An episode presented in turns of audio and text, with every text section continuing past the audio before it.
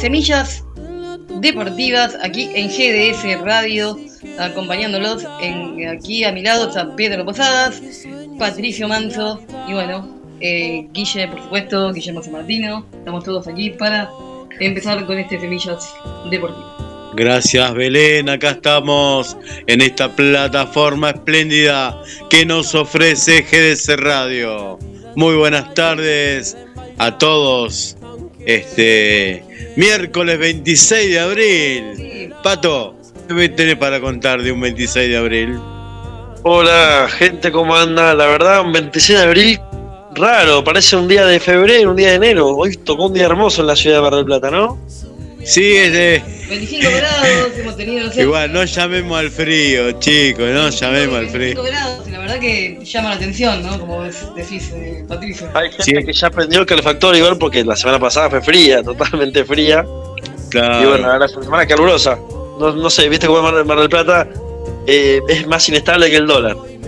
Bueno, con algunas copas en juego internacionales más que nada, eh, va de orden europeo, digamos, eh, no tanto en orden local, eh, sudamericano. Este, el City eh, jugando una fecha entre semana en la Liga Superior del Campeonato de Inglaterra, también parece arrasar ahí, Pato. La verdad que sí, la verdad una paliza táctica, futbolística. Increíble. El, el maestro le ganó al, al ¿cómo se dice? al alumno porque Arteta, recordemos, el técnico del Arsenal, fue ayudante de Pero campo. nunca de le ganó a. Arteta, nunca le pudo ganar. Nunca le pudo ganar, ¿no? Nunca le pudo ganar en un, en un partido. Pero bueno, la verdad que el que primero, pero el City tiene partidos pendientes. O sea, matemáticamente es puntero. Pasa que hay que ver si los gana. Todo parece indicar Sí, que sí. En los próximos 40 días tiene eh, casi 18 partidos, o sea, un partido cada tres días, todos. eh, tiene que meter un round final, pero bueno, tiene material. Tiene material. le, eh. quedan, le quedan literalmente todas finales. ¿Por qué? Porque tienen que jugar la final de la FA Cup, que es la Copa de Inglaterra, contra el Manchester United, que es la copa más antigua de la historia del fútbol, para tener en cuenta eso. Juegan el clásico de Manchester. Tienen que jugar semifinal de Champions con el Real Madrid, que obviamente sabemos lo que representa el Real Madrid en la Champions. Y tiene que jugar estas fechas pendientes y bueno, lo que queda de campeonato para ver si puede adjudicarse la liga nuevamente. Entonces, la verdad, puede terminar con, con un triplete como puede terminar con nada. La verdad que Guardiola está acostumbrado a pelear. Más que nada se había acostumbrado con el Barcelona y con el Bayern. Con el City siempre como que le faltaban 25 para el peso para en el caso Champions o en la Liga. Pero eh, hace poco él menospreció un poco la Liga. Dijo, no, la Liga no me interesa. Y ahora le empieza a interesar un poco porque la verdad es que está levantando el City. Y bueno, con la paliza de hoy que le propinó al Arsenal. Lamentablemente tuvimos muy poco de Julián Álvarez, Fabi. Jugó poquito tiempo. Sí, bueno, Julián acá, siendo lo que es, el nivel que tiene, el 9 del campeón del mundo y ocupa un lugar de, de suplencia hoy. Eh, la verdad que yo veo las condiciones de los delanteros de, que tiene el Manchester y entiendo que Pep lo tenga en el banco, ¿no? Este, es un- igual es un suplente de lujo. Le queda poco que- igual a, a Álvarez en Manchester. Buenas, buenas tardes, amigos. ¿Cómo están? Hola, señor Gabriel, ¿cómo le va? Mira, aparece el fantasma bahiense. Qué sorpresa, ¿eh? Apareció. No, pero estamos hablando de una No. linda jornada de Champions. De Champions, no, perdón. League. De, Fútbol Sí, de inglés, prim- Premier sí. Entre semana, que tenían unas eh, fechas entre semana. Y bueno, el, Manchester City va mostrando eh, que este campeonato es más, es por un lado es bueno que los dos equipos que van puntero en el fútbol inglés sean españoles. Es un detalle para mirar. Este y tanto como se dice, sí, el, el maestro y el discípulo que nunca le pudo ganar, eh, Pato, como decías vos. Este, y después lo otro, bueno, eh, han sacado mucha diferencia de todo equipo y, y decía eso, que el City va por la triple corona, ¿no? La verdad que sí, la verdad que el City hoy en día es uno de los mejores equipos del mundo. Como decimos, tiene la mejor delantera quizás de- de- del mundo en estos momentos. Porque la verdad que Haaland es una bestia, porque Mares está en un buen momento, porque Grealish tiene un futuro bárbaro. Eh, y el Arsenal, que bueno, es más que da un equipo, más que quizás que las individualidades, eh, le pasa lo que le pasó históricamente, capaz que arrancan muy bien, juegan, tiene un estilo de juego, porque el Arsenal tiene un estilo que empezó en la época de los 90, cuando estuvo un poquito tiempo Bangal, y después Wenger lo agarró y estuvo 20 años, y le dio un... Es que podríamos hacer un, un, un repaso ahí, Pato. ¿Qué jugar lindo o jugar efectivo? ¿Qué es lo que te gusta a vos? A mí me gusta ser efectivo, a mí me gusta ganar, me gusta. Para mí el que mejor juega es el que más el que, el que hace goles. O sea, el City. No siempre. Mm, Para mí ganar es lo importante, lo único que es lo único que vale, me parece. Somos. Jugar lindo como el Arsenal, no. No, no me Eh, interesa. hay, hay que meterlo adentro. Hay que meterla adentro. El, el- ojo, el City también juega lindo, por así decirlo. El fútbol como Sí, malabar, cuando- como se dice Cuando siempre. te hace la diferencia. Si no, después te juegan metidito atrás y con dos bestias que corren como un demonio. Claro, Claro. hay que ver qué entienden por jugar lindo, ¿no? Porque tiene Claro, varios, sí, verdad, ¿no? varias connotaciones jugar lindo. Dominar, dominar es jugar, lin- jugar lindo, no jugar bien. Jugar bien para mí es atacar bien y defender bien. Ju- Jugar bien para mí es eso. Ahora, jugar lindo es el fútbol como malabar.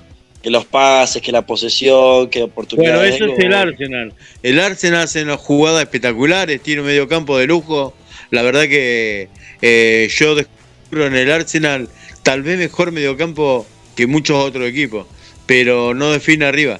Entonces, eso sí lo que tiene el City, tiene demasiado delantero. Mm. Entonces, u- una buena tarde de De Bruyne, una buena tarde de Haaland, de Grizzly, cualquiera de ellos te puede definir un partido. Así que, eh, y con Julián en el banco. Y Gaby, ¿por qué poco tiempo en el City? Porque está sonando muy fuerte para el Barcelona. eh, No, que no se haga eso. Ah, sí, eh, que- y- El Barcelona el maltrata a Guardiola- Latinoamericano. y el, dueño, no el, dueño, el dueño del Barcelona lo pide, ¿no? y Guardiola no se opuso a que, a que suene con fuerza el apellido de Álvarez en Barcelona A y préstamo. Claro, porque vuelve el dueño. con opción a compra. La idea de el sueño de, de Álvarez es jugar con, con Lionel Messi en Barcelona, que hay, bueno, eso está, está por Es verse, hay sí. que ver si, Sí. si, si, si, si retorna a su casa eh, eh, Messi, pero bueno, suena muy fuerte Álvarez para, para el culé. Gaby, ¿sabes dónde me gustaría verlo a Álvarez? Porque lo veo que está en un equipo medio en, cri- en un equipo que está en crisis, pero donde lo revería en el Bayern Múnich. Me encantaría verlo ahí. Vos sabés que ahí descollaría porque el Bayern Múnich tiene un equipo eh, estructuralmente excelentemente formado, pese a que no le fue bien ahora en, en- en esta copa.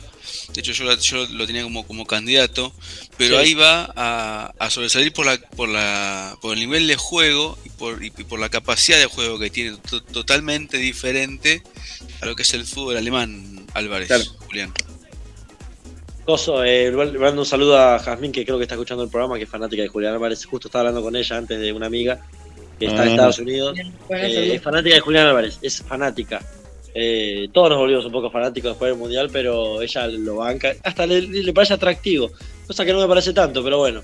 Eh, lo queremos a Julián y queremos que No. vaya bien, más allá de la bandería. Vales de River, yo soy de Boca, pero qué sé yo, creo que, poco lo han, lo han ma- magnificado a Álvarez, porque qué hubiera pasado si eh, Lautaro Martínez en la selección no se hubiese lesionado, no hubiese arrancado con la pata torcida, va, aunque si, hubiese si hubiesen dado esos goles que hizo frente a Arabia Saudí en la primera fecha del Mundial, no sé qué hubiese pasado, Sí. Eh, a, a ver si hoy tendría la, la, la relevancia que tiene Julián Álvarez a nivel mundial, eso, eso también hay que tenerlo en cuenta, me parece.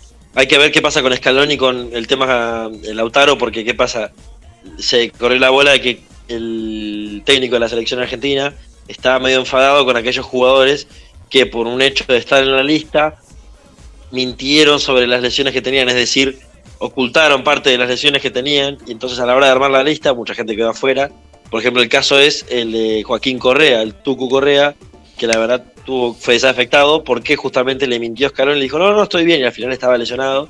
Y algo parecido pasó con Lautaro. Lautaro no llegó al 100% al Mundial. Y hay que ver qué pasa. Yo creo que lo va a tener en cuenta porque, bueno, hoy jugó un partido y jugó bastante bien. Ahora después Sí, digamos, sabés que ahí estuvo eso. enojado, Scaloni estuvo un tiempo eh, enojado con el- esas situaciones de los jugadores que le ocultaron su estado físico real, porque eh, ahí dependés mitad y mitad, ¿viste? Cuando estás previo al Mundial, nadie más que los jugadores saben si están tocados o no. Y él seguro que ha jugado a, a confiar con los jugadores y bueno, Pero yo no Eh, creo seguro- que Martínez haya ocultado, precisamente él, que, que- que fue uno de los de los pioneros de, de la selección de Scaloni, le, le haya ocultado el grado de su lesión. De otros jugadores sí, este, pero de un caso Gómez, qué sé yo, no sé. Claro, él Pero era, él era de los no. caudillos de él, de, los de los jugadores de él. La verdad que era, era, era el campeonato para, para Lautaro, este, la verdad que eh, no es la primera vez que se malogra justo un 9 nuestro potencialmente bueno porque eh, en los mundiales siempre pasa algo y hay que estar eh, con todas, toda la pila encendida. Bueno, este seguro que hablar de Julián Álvarez habrá muchos por qué, pero bueno, pibe se la ganó también, así que eh, no, no hay que desmerecerlo. Nadie, nadie, o al menos yo, no pongo en jaque su calidad de juego, su, su, toda su destreza, toda su impronta, todos sus recursos dentro del campo de juego. Pero la pregunta a mí es la siguiente, ¿qué hubiese pasado si, eh, por ejemplo, aparte de Álvarez o, Martínez, qué hubiese pasado si Lo Celso no se hubiese lesionado? Claro, Hubiera para mí es un crack, pero bueno, se perdió el mundial y ganamos igual. Claro, eh, McAllister hubiese Sí, tenido tanta preponderancia. ¿Qué hubiera pasado si la Argentina no hubiera jugado eh, como venía jugando a ritmo cansino y cambió el ritmo y jugó eh, 20 metros más adelante? Bueno, son cuestiones que los jugadores siempre se depende de los jugadores, no otra cosa, eh, que tomen esa decisión. Eh, la selección argentina sabía que estaba para esto, lo pudo plasmar y eso es lo importante. Este, sí, tal vez hay, hay muchas cosas. Yo, yo mismo era un mismo. Yo cuando Argentina clasificó para en la eliminatoria para el mundial, yo yo no le tenía fe. eh, reconozco eso. Eh, es más, sé que uno de estos mis compañeros de ahora lo escucharon. Yo no tenía fe. Y bueno, pero pero claro, no contaban con todo ese cambio de actitud de los jugadores y salir a jugar esos 20 metros más adelante, que en el fútbol son importantísimos, y después, claro, eh, con un Messi que tiene esas oportunidades, eh, seguro que lo podemos lograr. Es más, lo podríamos haber logrado unos mundiales antes, me parece. Y reconocer, va, al menos, no sé si reconocer, pero por lo menos, no sé ustedes qué opinan, colegas, que eh, Álvarez, Julián Álvarez y Enzo Fernández fueron dos notables, eh, perdón, y McAllister también, no, no lo quiero dejar de lado porque Es una locura. han sí. sido tres refuerzos notables para esta selección. Sí, sí. Mi viejo lo ponía en comparación, porque obviamente yo no vi el mu- lo vi repetido, obviamente grande. Me decía que en el Bilardo del 86 hizo un par de cambios durante el mundial y él lo comparaba con eso y dice: Un técnico se consagra así, cuando se animó a sacar al 5, Scaloni. A su número 5 era Paredes, recordémoslo. Y puso a un tipo que no era 5, Enzo Fernández, a ver, ahora juega de 5 en el Chelsea, un poquito ahí, con, con Kanté, pero no era un 5, en River no jugaba de 5, el 5 de River era Enzo Pérez, no Enzo Fernández. Sí, Sí, vos sabés que Enzo, Enzo hoy le falta delantera en el equipo donde está. Y si no esa delantera tendría mucho más goles por arte y oficio de él solo. ¿eh? Este, Enzo hoy es la manija, más desde el primer partido que jugó, es la manija de ese equipo. Eh, Sí. no, sé qué, no sé qué sería ese equipo si no tuviera Fernández. La verdad Y que a McAllister, y a McAllister le queda un equipo un poquito más. Va, me, eso me pasa a mí, me gustaría verlo con una camiseta más pesada. sí, bueno, esto Igual depende- demostró- que es más para- el- sería bueno ver la visión de los técnicos, eh, qué es lo que pretenden muchas veces, porque eh, McAllister, McAllister lo que tiene es un, un, un- andar por la cancha, es inigualable, pero no tiene esa velocidad que por ahí quieren hoy los técnicos, ¿no? Este, bueno, todo esto para hablar de la Champions, de las copas internacionales, del presente. La Champions tiene fecha la otra semana y ya en unos cuartos de final espectaculares, en semifinales eh, espectaculares. Y bueno, todo para no hablar de River, Guille, ¿qué decís vos? Eh, ¿Cómo andan? ¿Cómo, ¿Cómo están? Buenas tardes. Eh, hay una respuesta muy simple, ¿no? La cuestión de que un técnico como Scaloni, eh, comparto que se animó a, todos estos técnicos que ya tienen una estructura, ande bien o ande mal, no lo cambiaban, ¿no? Y, Scaloni demostró eso, que, cambió, puso a Enzo, puso, lo, saca a Lautaro más allá de la lesión, después lo, deja a Julián y Julián me parece un jugador distinto y que todavía no, no, explotó, más allá que ya es campeón del mundo. Eh, es un jugador muy, muy joven, igual que Enzo, igual que McAllister y tantos otros. Pero me gusta un técnico que, que, cambia. No sé si a ustedes les pasa, que hay técnicos que vos decís, dale, pone a, a este jugador. Y no porque los códigos y no sé qué cosa. No, él no, no tenía problema de, de, cambiar. Y después hablando del juego bonito, yo me canso de, ver a River, lo bien que juega, pero el otro día frente a Independiente iba 1 a 0 y le podría haber ganado 5 6 a 0 porque llegaba y llegaba, pero no la metía. Su novia, Independiente. Claro, no, la cuestión es que a lo que hablaban, jugar bonito o ser efectivo, y hay que ser efectivo, porque cuántas veces el club favorito del que nos está escuchando llega, llega, bueno, le pasa a Boca también, que llega mucho y mete poco, y, y me parece que hay que ser efectivo, hay que ser efectivo. Claro, hay que ver cómo se llega, qué tal el ¿cómo le va? Falta 11 días para el clásico, Guille. 11 días para el clásico. Mirá, eh, es un sacatécnico, me parece. ¿eh? No, no, espero que no. Está, espero que está cocinado, este clásico está cocinado. ¿Qué pasa pierde el clásico? Se cae todo lo que venían hablando de, de, Michelis. No, de pasa que River no jugó con un equipo fuerte todavía, no jugó con un equipo. es lo que le dije yo el otro día. ¿Qué querés decir, Gaby? Que no jugó con Boca y con Racing todavía. Exactamente. yo lo dije el otro día. Lo dije en el programa. Como que River todavía no ha demostrado contra un rival directo un rival Boca es un desastre, Independiente es un desastre, San Lorenzo tiene no viene bien tampoco. Pero el clásico no, no, les parece que el clásico es un partido aparte, más allá de cómo llegue uno y otro. Sí, siempre, sí, sí, sí, El año pasado, los dos clásicos que termina ganando Boca, eh, Boca venía ahí, no venía muy bien. River venía mejor. Para mí, River jugaba mejor en ese momento y se encontró con este Boca que, qué sé yo, un poco retrasado y con pelota parada, pudo hacer gol. Pero los clásicos, como así, encima se juegan como un partido de copa, te dirán los clásicos. Y más cuando juegan de visitante. Porque vos que tenés que ir al Monumental. Al nuevo Monumental. Hay que reconocer que River tuvo muy, muy, muy buen carácter. Y el técnico también. Para encontrarse en un momento adverso frente al equipo de Perú hace unos días, la semana pasada, Sporting Cristal, creo que era, no, no, recuerdo bien. Eh, que se encuentra abajo del marcador con un jugador menos, bueno, y el tipo me metió cambios que creyó que le iba a funcionar, le funcionó bien y de hecho terminó ganando con holgura ese partido. Eso también hay que reconocerlo. Pero bueno, vamos a ver qué pasa con un equipo, como les decía ahí, recién. ahí, le hacemos la pregunta a Guille, Gaby. ¿Cuál es el Real River? ¿El que sufre la copa o el que apaulla en el campeonato? Y hay un poco y un poco. Para mí todavía se está, se está acomodando en esta cuestión eh, técnica, porque juega diferente a Gallardo, juega diferente, juega muy diferente. No, sé si muy, pero en ciertas posiciones sí, yo lo veo muy diferente. Me parece que todavía falta eh, aceitar un poco el, tema del medio. Encontró la vuelta, fíjese. ¿Vos ya entendiste, cómo juega de Michelis?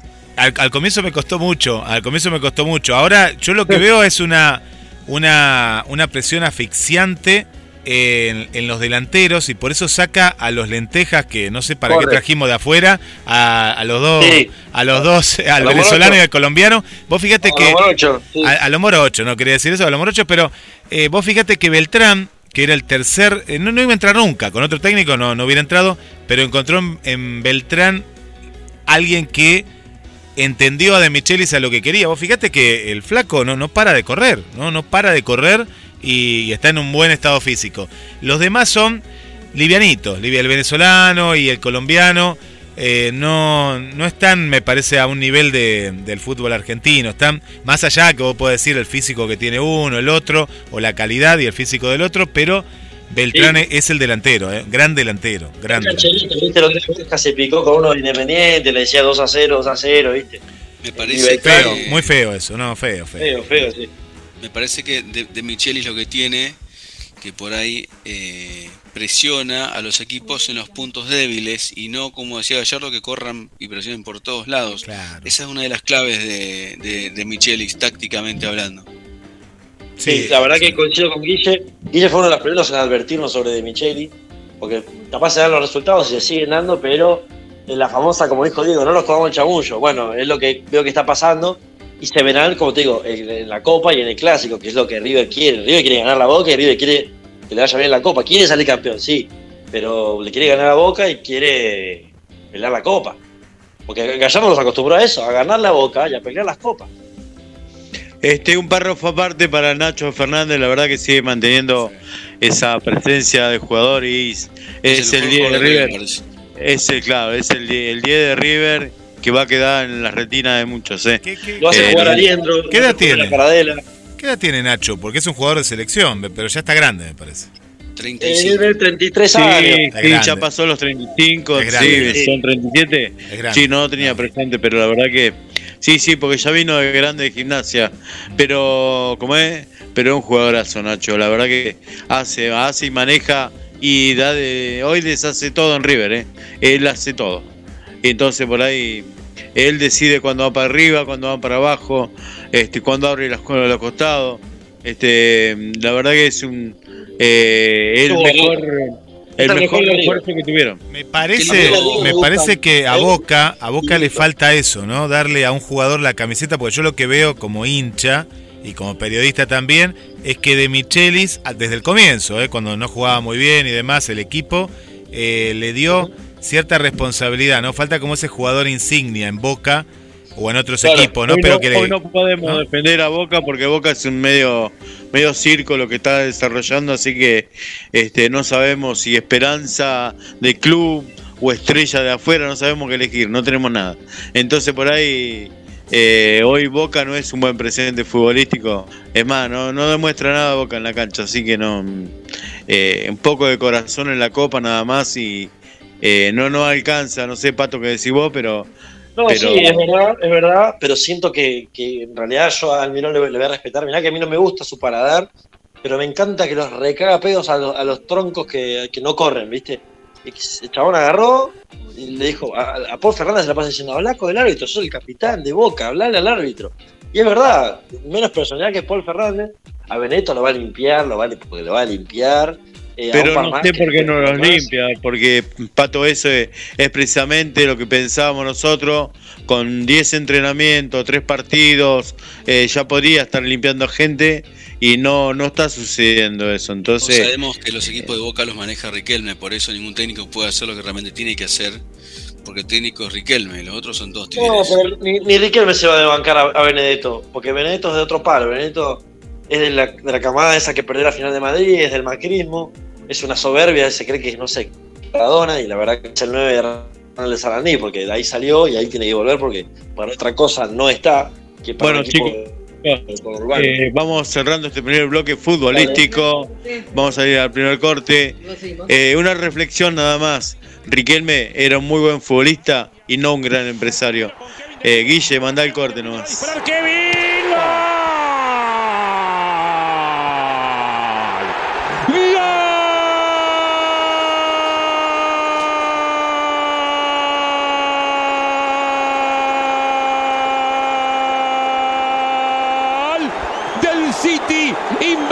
De roles. Se la pasó Haaland a Kevin De Bruyne. Kevin De Gol no perdonó. Auspicia. Semillas Deportivas.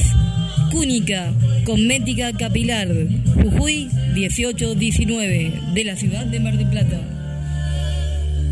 Dos, tres.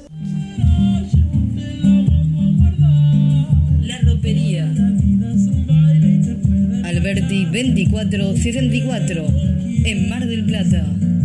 La ropería la encontrás en YouTube. La ropería la encontrás también en Instagram. Ropa de mujer. La ropería. Alberti 2464. Auspicia. Semillas Deportivas. GDS, la radio que nos une.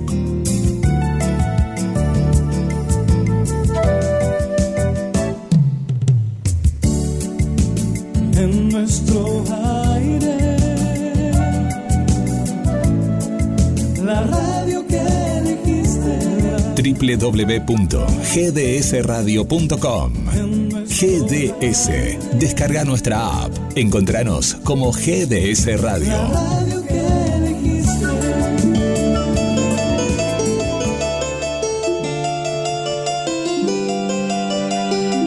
Bueno chicos, vamos al segundo bloque. Semillas Deportiva de miércoles. Eh, yo le quería traer a, a todos los oyentes, a los compañeros, por ahí un par de, mm, de temas que están candentes en el deporte argentino y por ahí mm, sería importante verlos un poquito. Si me ayudan las, eh, acá estamos. Bien. Este, ¿qué pasa con el básquetbol argentino? Este, el, el básquetbol argentino hoy tiene, mm, estamos por empezar, eh, está, ya empezaron a jugarse los octavos de, de final, o sea, lo- mm, la repesca o reclasificación, como quiera decir. Peñarol está perdiendo 2 a 0, eh, lo que respecta a los eh, a los resultados, pero por ahí lo que yo quería decir, eh, la Confederación Argentina de Básquetbol tiene muchos problemas. Sí, Este, es lo que, es lo que, lo que hablamos, ¿te acordás cuando fue la eliminación? Que no pudimos clasificar a, a, a los juegos. Claro, ahí se demuestra el primer paso eh, de sosiego que se hace visible, ¿no? Pero ahora descubrimos que hay, por ejemplo, la Liga de Santa Fe de básquetbol está suspendida hace dos años. eh, han, aducen de la Liga de Santa Fe haber iniciado todas las acciones para conformarse en la situación.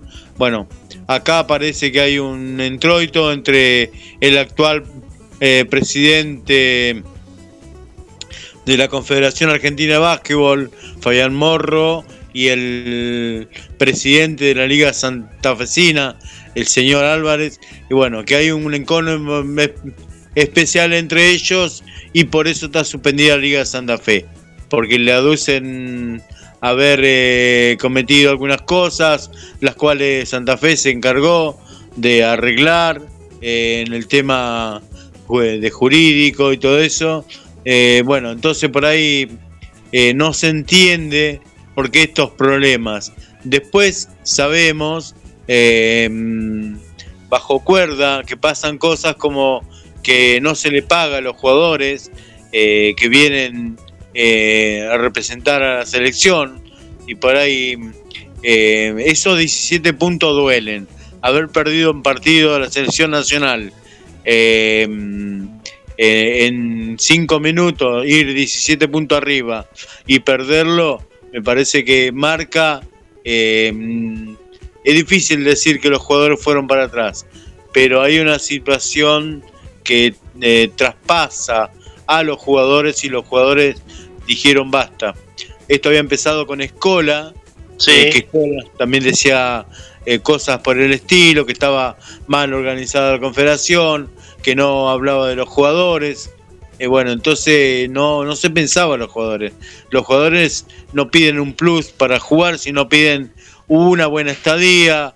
eh, inclusive se habla que se han pagado los propios viaje- viajes para venir a la selección. Entonces por, Por ahí... eso, por eso se habló del esfuerzo supremo que hicieron algunos jugadores que lo, lo- lo hicieron público para venir a jugar es- estos partidos claro. precisamente. El último partido que, que- que perdieron, ¿no?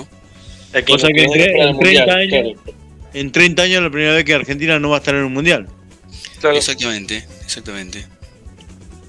Es, es, es llamativo y tienes tenés razón, Fabi, que, que se, eso se viene hablando hace un tiempo y algo parecido eh, pasó con el tenis, no sé si te acordás, que, que como que la representación a nivel institucional del tenis como que está muy tocada y ya hay varios tenistas que se quejaron, como que después de que ganamos la Davis, como que los capitanes se fueron sucediendo con muy poco tiempo, como que siempre la Davis se pelea para ver, para clasificar a la parte de, los playoffs, para recién ahí poder jugar las eliminatorias directamente, como hacíamos desde el 2000 a- al 2016, 17, que fue que ganamos la Davis.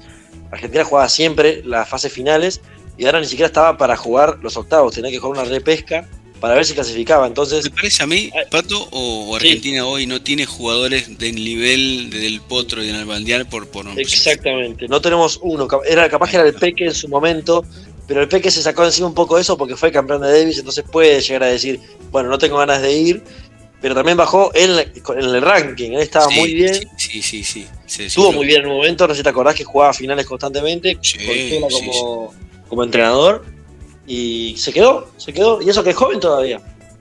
Sí, sí, sí, sí, la verdad que sí. Eh, eso porque también hace al- al- a que Argentina hoy esté, esté en zona de, de- de- A ver, en la, en la- en la categoría B del tenis mundial, por decirlo de una manera. Claro, sí, como si fuese una segunda categoría, sí. Exactamente, y bueno, creo que también hay jugadores que, que, que vienen asomando, pero no, no, no, no son del, de la calidad y del calibre para estar eh, jugando en los niveles de arriba del tenis, en, en los primeros 10 puestos, los 20 puestos mundiales, ¿no? Para decir, bueno, peleamos por, por una, Copa Davis o estar, como decías vos, encaramado en las primeras posiciones de, a nivel naciones de- del mundo.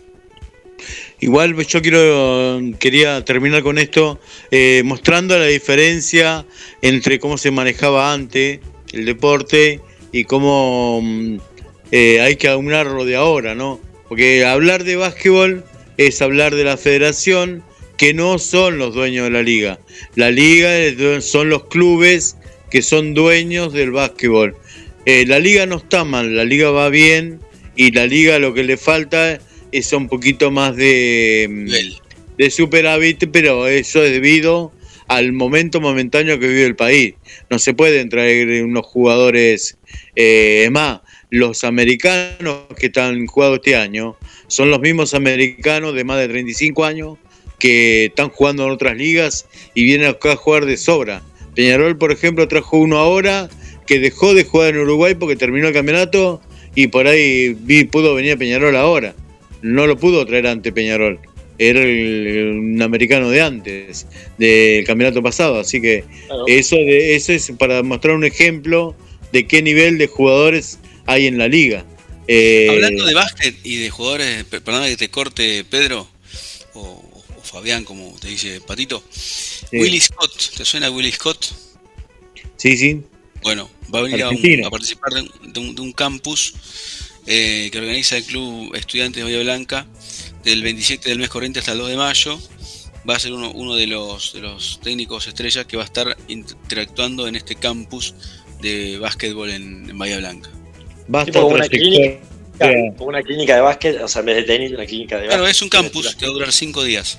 Mirá. Claro, sí, bueno.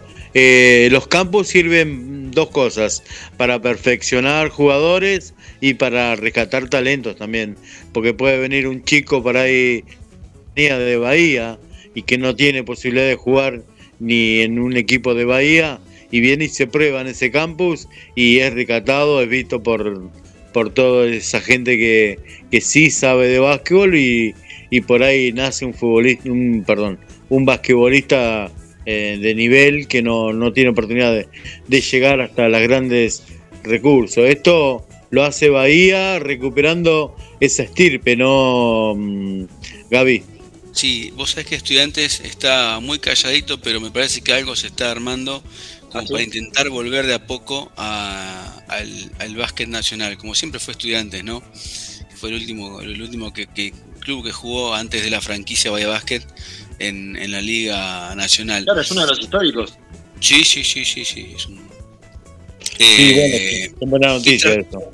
y vos dije, vos eh, hablabas de los campus y de la y de la, reclu- de la reclutación de, de- de jugadores y de talentos. Eh, y ahora me, me traslado fugazmente al, deporte adaptado, hablándote de tenis, porque en las primeras eh, en la, la- la primera semana de junio se va a organizar un, otro torneo en Bahía Blanca de tenis para categorías B1, B2 y B3. Hablo de personas ciegas y con baja visión. Y esto lo traigo a una colación porque en Buenos Aires hace rato que se quiere hacer un campus, un campus de tenis, eh, y no se, ha dado, no se ha dado, pero hace un par de años que está latente la posibilidad de organizar un campus de varios días, en, creo que en Román Rosell, siempre se barajó esa, posibilidad, para, este, no so- para, para rescatar a jugadores nuevos que, y que vayan eh, interactuando con los jugadores de, más experiencia a nivel nacional e internacional de- del tenis adaptado para ciegos Bueno, no visuales. Qué linda noticia, Gaby. Este, eh, te consulto para unar dudas. ¿El Román Rosell depende del Estado o es eh, alguna entidad privada? Depende del estado. Claro, claro. Sí, ahí está, ahí está la contestación perfecta. Eh, sí, bueno, era algo. eh, sabemos todo lo que trabaja para la discapacidad visual, el Román Rosell, y por ahí. Sabemos lo que era antes y lo, y lo que es ahora, ¿no? Sigue, sigue estando, pero antes me acuerdo que era un lugar que si uno iba a Buenos Aires, me me dirá bien Gabriel, antes eh, uno podía quedarse a, a dormir ahí, allí, por lo menos en la Ahora también, Be- Belén, te, te- te reafirmo tu concepto, ahora también está, eh, está volviendo a ser lo que en su momento fue y aún mejorado Rosell. Desde que está Martín de Monte en el frente de la institución, o al, o al menos como, como cara visible, eh, en estos últimos tres o cuatro años ha cambiado muchísimo el, el, el Rosell. Ah, bien. Bueno, bueno, buenísimo. Ojalá que vuelva a la palestra porque es historia el Román Rosell para la discapacidad visual y por ahí Sí, hace yo me- Yo me falta. acuerdo que fui, eh, fuimos ahí con la, con la escuela hace mucho, allá por cuando, en el 96 te estoy hablando, hace mucho, eh, fuimos y bueno, eh, paramos allí y aparte de parar allí, bueno, era la comida, todo incluido, y inclusive eh, ahí ap- aprendimos, nos enseñaron lo que era el torbol, ¿no? En aquel momento. Bueno, ahora hay tenis, torbol, fútbol, golbol, de todo ahí. ¿El Torbol jugaste, Gaby, vos? Jugué torbol, nunca jugué el golbol. Torbol sí jugué, no, la verdad que no le encontré eh, la emotividad para seguirlo jugando. Pero bueno, sí, sí, he jugado. Podríamos hablar un cachito de Torbol, como unas cuatro indicaciones de cómo de qué, qué, qué variedad de deporte es y cuál es la parte que tiene, ¿no? Dale. Este, para la próxima vamos a estar hablando del Torbol, Ah, entonces. Gaby. Bueno, la próxima. Ah, pensé que ahora, bueno, la próxima, bueno. No, si ahora tienen, tienen como, mm, como explicarnos, eh, somos todo oídos. Nosotros Ah. sentimos hablar del Torbol, pero no hay tanto desarrollo de juego hoy. Eh, de es, un, Torbol. es- es un- es- es un deporte que se juega con 6 jugadores. El arco mide algo de 9 metros de largo por 1,26 de alto. Los jugadores juegan apoyados sobre colchonetas arrodillados Claro, y la pelota, la pelota se lanza a ras del piso. Tiene que pasar a, a atravesar la cancha a través de tres sogas. Hay tres sogas, ¿sí? Que están puestas transversalmente en la cancha. Si la pelota toca alguna de esas sogas cuando va siendo lanzada de un, de un- de un arco al otro, es penal para el equipo contrario y el jugador que ejecutó la pelota y cometió el penal tiene que salir. Y entonces eh, el, el equipo se defiende con dos jugadores nada más. Este, no te podés parar para ir a buscar, para ir a atajar una pelota como un arquero, tenés que de- deslizarte sobre el piso, extender tu cuerpo y demás porque la pelota viene a ras del suelo. Eh, sí podés pararte para lanzarla, obviamente. Este, y bueno, son la- la- las reglas más o menos básicas del- de lo que es el torbol. Es una mezcla de matador y arrestada. Exacto. una cosa así, una cosa así. Ajá. El goalball, bueno, sí, sabe- el goalball sí sabemos juegan tres jugadores eh, en un cuadrante de línea de arco y juegan con tres jugadores. Eh, en los dos juegos, ¿la pelota es eh, con cascabel dentro, Con cascabel de adentro. Sí, sí, sí, sí, sí. Ah, igual, igual ¿Y las sogas también tienen algún marca sonora? Tiene marca sonora, exactamente. Cuando la pelota toca, Claro. suena y ahí pip, te cobran penal y chao, salí porque... Ah, también tiene. Bueno, importante, hoy aprendimos algo del Torbol. Este, sí, más o menos así nos vamos desayunando entre nosotros, porque por ahí es importante que cada uno de los nosotros eh, de por- eh, periodistas o pseudo periodistas de Semilla Deportiva también expliquemos las cosas porque la hemos vivido. Es muy importante. Amamos, sentimos y porque lo hemos jugado el deporte. Así que por ahí eh, es Vos hay importante. más de fútbol que de tórbol, ¿o no? Sí, seguro. No, no, Son dos cosas diferentes, sí, sí. ¿Sí? Pero hay muchos jugadores o ex jugadores de, eh, eh, ah, jugadores de fútbol que aún hoy siguen jugando al torbol y, y al golbol. Hay tenistas, muchos tenistas, por ejemplo, que ciegos que, que, que- que todos los sábados juegan sus campeonatos de golbol. Me parece que el golbol es mucho más dinámico que el, que el torbol. Eh, realmente nunca lo jugué, pero por lo poco que he visto es, es, es otra cosa.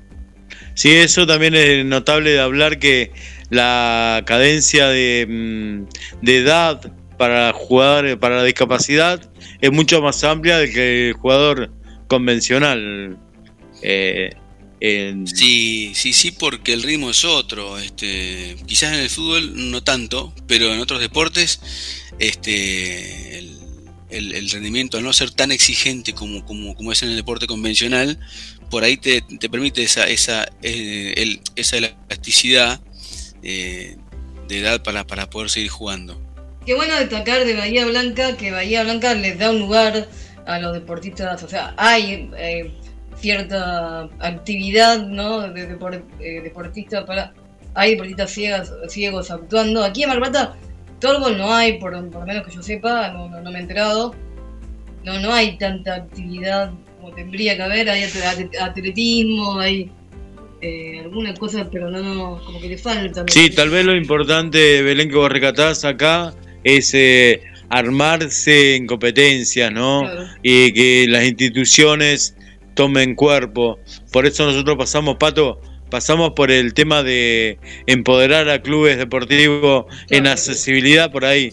Es un pasito importante ese que lograr. Totalmente, totalmente. Ese como lo, lo que, por lo que luchamos siempre, ¿no? Como que los clubes empiecen a abrir sus puertas nuevamente eh, a la gente más allá de los deportes convencionales.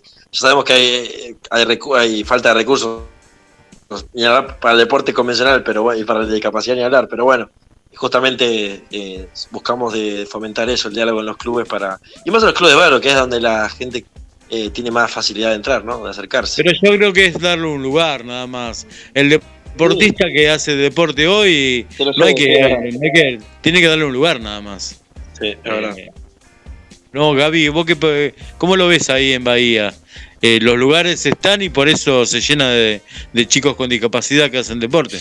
Sí, bueno, a ver, comentamos que no hay tanta, en Bahía no hay tanta persona con, discapacidad visual, hab- hablando, que haga tanto deporte. En el torbol se practica en el, club estudiantes eh, a través del Centro Luis Braille, que está con, eh, con, Carlos Arias, el Bocha Arias con- es muy conocido en Bahía y calculo que a, a nivel nación también.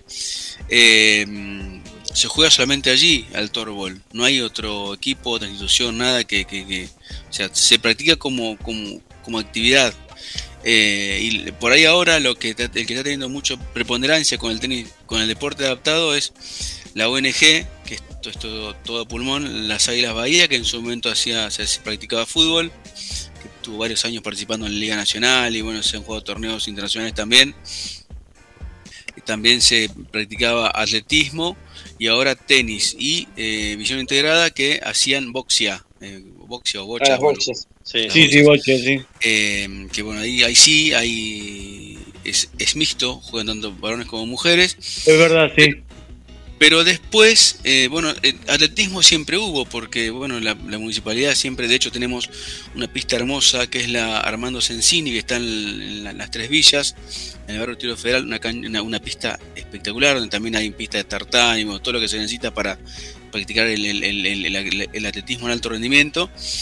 Después tenés, bueno, Duba, eh, discapacitados unidos bahiense, que es todos con, con personas eh, que tienen alguna problemática mental y, y- y- y problemática de, eh, eh, motrices, ¿sí? chicos en silla de rueda, que ahí sí se practica básquet, se practica, este, ¿qué más se practica ahí?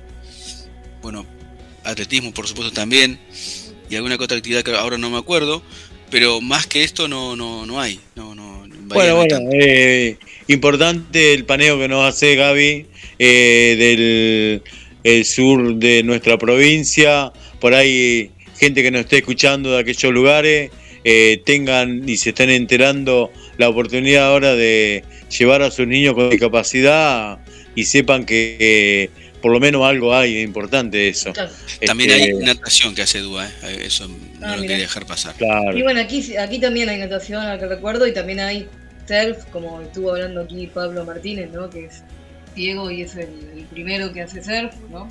Martínez, de Plata, y bueno, él, él hace. Un saludo a Pablo Martínez. Este, mm, bueno, vamos a salir de los deportes adaptados ahora. Y vamos, ya que Belén habló de surf, yo le voy a hablar de Juliana González. Bien. ¿Quién es Juliana González? ¿Quién? Marplatense de 45 años, campeona panamericana en la Copa Super Race técnico. Se quedó con la dura prueba en Panamá y esto le significó clasificar a los Juegos Panamericanos, eh, donde también otra marplatense, eh, Lama, eh, Natalia de la Lama, fue tercera. La experimentada atleta marplatense Juliana González se consagró campeona panamericana en la prueba Super Race técnico en un certamen clasificatorio desarrollado en la costa de la playa del Estero en Santa Catalina, Panamá, por lo que además de quedarse con la medalla dorada, también logró la clasificación a los próximos Juegos Panamericanos a disputarse en Chile el 20 del 20 de octubre al 5 de noviembre. Vamos a contar un poquito que la marplatense de 45 años no fue la única noticia positiva del día, como lo decíamos, ya que Natalia Lama fue tercera. Eh, se colgó la medalla de bronce. Eh, en lo que respecta a la carrera de la disciplina del Race técnico, los y las atletas deben recorrer en el mar un circuito con boyas y secciones de olas, la cual exige el máximo nivel atlético y técnico para maniobrar en tablas de 4.2 metros de longitud en un tiempo prolongado. Juliana González se convirtió en campeona panamericana al superar por mucha diferencia a sus perseguidoras, que entre ellas, quien se clasificó segunda, es la actual eh, campeona mundial eh, de la International Surf de competición, la canadiense Lina Ugatis, que le ganó por 51 minutos y 25 segundos. La tercera colocación, como ya dijimos, quedó para la otra marbatense de 39 años, la Natalia de la Lama. Este cuarta terminó una puertorriqueña con eh, de 52 años. Deporte practicado por toda la gente que deja la competición de velocidad o competición pura de surf y sí tiene algo de surf porque eh, desarrolla eh, como es acti- actividades en el agua eh, que tienen que ver contra las olas y contra una tabla, igual que es el surf. Este, se hace como un circuito de boya, como bien se explicaba, así que eh, meritorio lo de Juliana González Bien. y en camino, porque esta prueba va a ser presentada, el Sub Race va a ser presentado en los próximos Juegos Olímpicos de París. Así que hay que estar atento que si en el Panamericano eh, que se va a desarrollar en Chile le va de vuelta bien a, a Juliana González o a Natalia de la Lama, tenemos representante para los próximos Juegos Olímpicos. Muy bien. ¿Ustedes han escuchado hablar del Sub Race? No, No, yo, yo sí escuché hablar del, del, del, del, del- para ciegos. Eh, nuestra compañera y amiga Nati López en su, en su momento me, me habló y a mí me, m- le dije que me encantaría realmente experimentar eh, hacer surf. La verdad que para mí sería genial, es una de las poquitas cosas que me faltó hacer. Este, y bueno, pero el otro no. Acá estaría abierta la posibilidad porque acá hay precisamente. Me comentó que se hacía en eh, Mar del Sí. Sí, sí, bueno, el, el campeón argentino que estuvo hablando, que nosotros saludamos recién, Pablo Martínez, es representante de la Argentina y la verdad es el primer deportista eh, surf que hay en la Argentina y por ahí ya va por su tercer mundial, en los cuales siempre estuvo dentro de los seis primeros lugares. La ¿Qué verdad tal? que bueno, sí. Así que bueno, eh, ahí hay posibilidades de, de poder hacer contacto, contacto con esta gente, porque hay más chicos también que están desarrollando la actividad, Gaby. Bueno, lo voy a tener en cuenta y cuando, eh, cuando, cuando haga la visita que le estoy viendo, este, trataré de eh, poder tomar unos cuantos días como para poder intentar experimentar esa sensación linda. A, a mí me, me encanta el agua, la verdad que no sé por qué yo, el, el mar es mi debilidad. Así que bueno, tratar de experimentar la sensación de, de- de decir alguna vez, che, yo hice surf. Otro motivo más. Gaby, otro motivo Sí, más. vamos juntando motivos. bueno, buenísimo, chicos. Bueno, yo les agradezco la participación hoy en Semillas Deportivas. Hemos hecho dos bloques intensos. Vamos Sí. a contactarnos con nuestro director de base, que hay, si hay algún contacto en la mesa de control, Guille. Sí, así es, Pedro, Belén, equipo, la gente que está del otro lado escuchando atentamente y aprendiendo, como siempre decimos. Está por aquí nuestra amiga Susi, ¿eh? Susi eh, Rodríguez, desde la zona de Hurlingham. Está Susi, está María y está Gaby, ¿eh? la familia Rodríguez desde Hurlingham. Mariana desde Concordia, Entre Ríos, siempre presente, Belén, está Mariana ahí, siempre. Tete Lugo Sand, que cuando estaban hablando de, de lo que es el básquet, no lo sabíamos aquí en la radio, pero es amante de, de- del básquet. Y le mandamos un saludo a nuestra amiga mexicana, ¿eh? nuestra amiga mexicana que ahí la, la estamos Bien. sabiendo. México sí se clasificó para el Mundial, así que vamos a estar eh, hinchando por, eh, Vamos por algún un equipo latino- latinoamericano más. Por supuesto. por Claro México. que sí, qué bueno. Irina, ¿eh? Irina, desde el primer mensaje de nuestra amiga Irina Nulpi desde Córdoba Capital, siempre está prendida a semillas deportivas, ya hincha confesa de, del pirata, ¿no? Del pirata de, de Belgrano, de Córdoba, y ahí está con nosotros la amiga Irina. Igual que Esther desde Asunción, Paraguay, y cerramos con las marplatenses. Adriana. Bueno, gracias. Saludos para Irina, bueno, digámosle que hoy Belgrano de Córdoba por Copa Argentina se clasificó en los 16 avos, le ganó 2 a 0 en un clásico de barrio casi, con los puntanos de Independiente Rivadavia de Mendoza, lindo partido, este, lo supo ganar Belgrano eh, con un hoyazo, un centro y un gol de última hora, eh, pudo cerrar el partido y bueno, estuvo siempre eh, el partido en disputa, hicieron un buen partido eh, por la Copa Argentina. Salud también para nuestra amiga paraguaya que está ahí escuchando siempre. nuestra amiga Esther. Y de aquí de Mar del Plata, Belén y equipo, tenemos a nuestra amiga Adriana, hincha de San Lorenzo, del centro, a la amiga Sí. Mirta también está, de San Cayetano. Un abrazo grande, Abrazo, Adriana, abrazo. nuestra oyente número uno y fiel oyente. Sí, sí, siempre está, ¿no? Así es, así es. Y a Mirta, que la sumamos del barrio San Cayetano. Después nos contará en otros programas de qué equipo. Bien, bueno, seguro que de boca. Este, Vamos, bueno, sí, vamos cerrando la tarde deportiva, Guille, y muchas gracias por el espacio que nos otorga GDC Radio. Chao, Pato. Chao, gente. Chao. Buen, buena fin de semana para. Gaby, un abrazo. Abrazo a la distancia para todos, que tengan un buen fin de semana y un feliz día del trabajador si nos contactamos. Eh, Ah, sí, es verdad, es señor. verdad. Usted empieza a festejar Feliz día, antes, señor feliz día. ¿verdad? Que tengan un lindo buen día. Y yo, a ver, el sábado si salimos por ahí capaz que esté, porque no tengo nada que hacer. Así que por ahí me sume la transmisión de, de- semillas.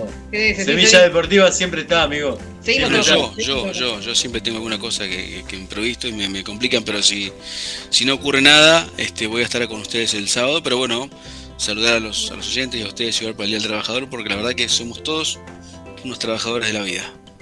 Es verdad, Eh, es verdad, usted una persona muy ocupada, señor. Tiene un jardín de infantes, así que. eh, Jardín de infante, no, ¿qué te digo? ¿Cuántos hijos tiene, señor Morán? Seis tengo. Ah, Van entre los seis, entre los 5 años y los 19, es la, la amplitud que hay. Mira, bueno, hermosos, Mira. seis hijos. Este, los digo porque los he visto eh, por fotos y por ahí. Eh, tiene una hermosa familia, amigo. así que bueno. Bueno, muchas gracias. Abrazo- Entonces abrazo vamos terminando hoy. Eh, y un abrazo grande a todos los oyentes. Y otra tarde más de Semillas Deportivas, Guille. Sigan la sintonía que ahora se viene.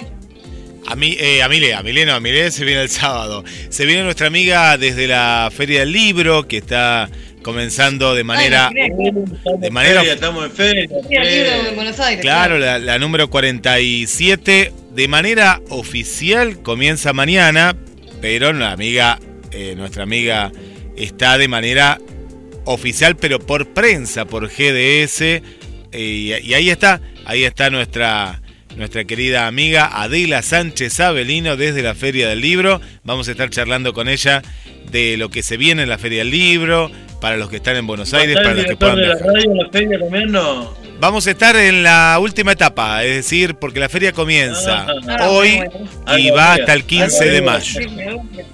Ahí estaremos. No sé si todos saben que es un eximio escritor, el director. Así que por ahí que- las letras y también- escritor, mirá. Sí, sí. Eh, sí, sí. escritor. Eh, sí. Ahí estaremos, Sí. ahí estaremos en la, en la feria, si todo, si Dios quiere, para el mes de mayo, para el mes de mayo, el mes que viene. Bueno, no falta nada ahora. Saludo grande a Adela y Saludo a un buen café literario hoy. Ah, claro, todo lo mejor. Escúchenlo que es un buen programa para estar informados sobre la feria del libro que pasa. Saludos chicos, hasta, la, hasta el sábado. Gracias chicos.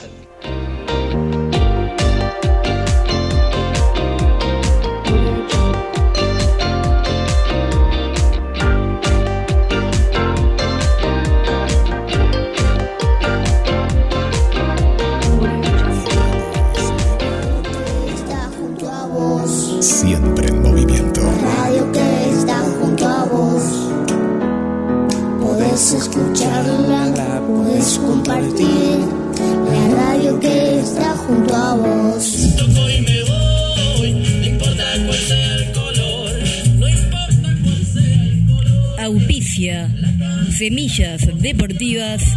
Cúnica. Cosmética Capilar. Jujuy 1819. De la ciudad de Mar del Plata. Dos, tres. La ropería. Alberti 2464. En Mar del Plata. La ropería la encontrás en YouTube. La ropería la encontrás también en Instagram. Ropa de mujer. La ropería. Alberti 2464. Auspicia. Semillas Deportivas. GDS, la radio que nos une.